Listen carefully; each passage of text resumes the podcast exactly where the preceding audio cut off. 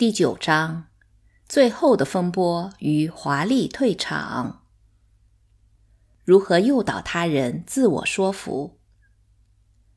预防艾滋病的措施从医学问题变成了社会心理学问题。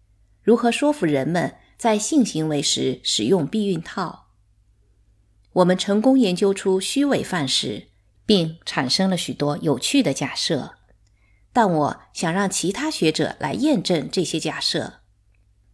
一旦虚伪研究完成，我将华丽的退出江湖，就像资深棒球手梦想着打出最后一个全垒打，以此结束自己的职业生涯。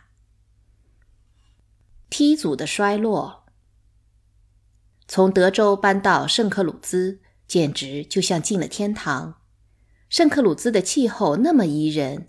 我又临海而居了。学校里涤荡着自由之风，学生们的思想十分活跃。无论当时还是现在，我和薇拉都认为圣克鲁兹是最适合我俩和全家人居住的地方。如今，我们的四个孩子中有三位仍居住在圣克鲁兹或者附近地区。加州大学圣克鲁兹分校的学生呈两极分化的态势。这些年，我所教过的学生里，最优秀的和最糟糕的都在这里。进校头三年，我办公室左邻右舍的主人分别是一位哲学家和一位物理学家，对门是一位历史学家，再隔两扇门是位诗人。我和这些近邻们相处的甚为愉快。收获之一就是和隔壁的哲学家艾伦·苏奇合开了一门课程，叫做《生命周期的哲学和心理学基础》。该课程讲授了多年，成为学生评价最高的课程。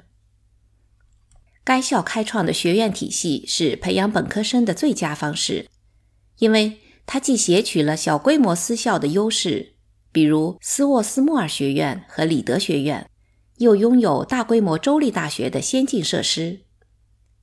哈尔在那里茁壮成长，他和我的兴奋之情感染了尼尔、朱莉和约书亚，他们也相继求学于加州大学圣克鲁兹分校。克雷斯吉学院成功打造出了课内外学习一体化社区，学生们不但可以跟其他学院的学生一样修读历史学。心理学或者生物学等标准的大学课程，而且可以选修跨学科的研讨课。由于克雷斯吉学院的研讨课堂通常按照梯组讨论的形式运作，故而比一般的学术讨论会更为激烈。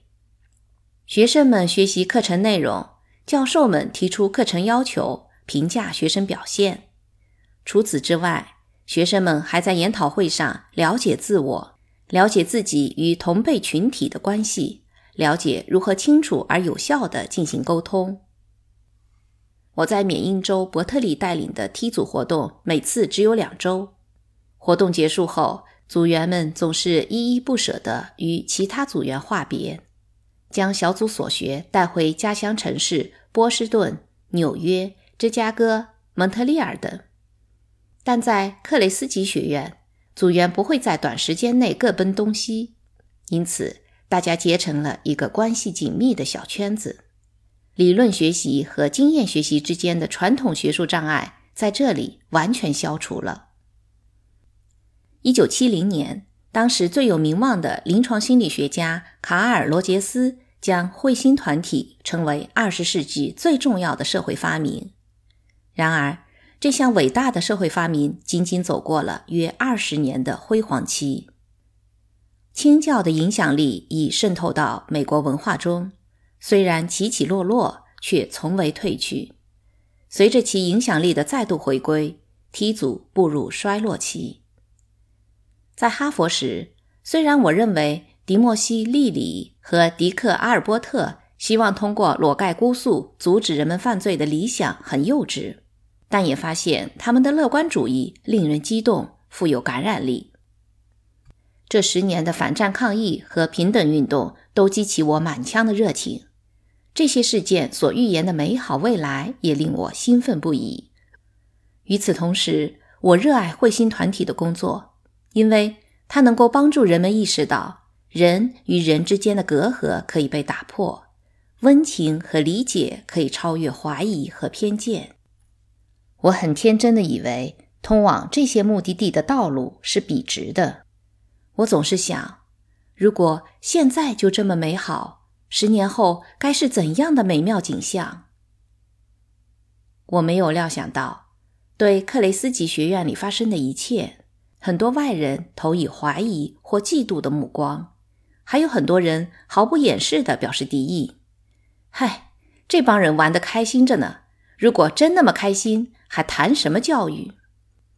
一次，有位学生跟一位教授说，他要去克雷斯吉学院与迈克尔·卡恩见面。教授一脸严肃地跟他说：“小心点。”他会拥抱你的。人们常常将梯组讥讽为肉麻的自我关注和伪心理学的温床。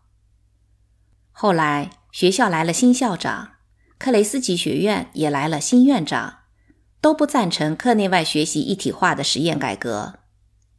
面对来自行政管理层和周围许多人的反对，年轻一些的教授不愿参加这一实验了。于是。在我来到克雷斯吉学院三年后，课内外学习一体化社区解体了。这预示遍及全国的梯组活动将寿终正寝。学生们异常失望，我的心都碎了。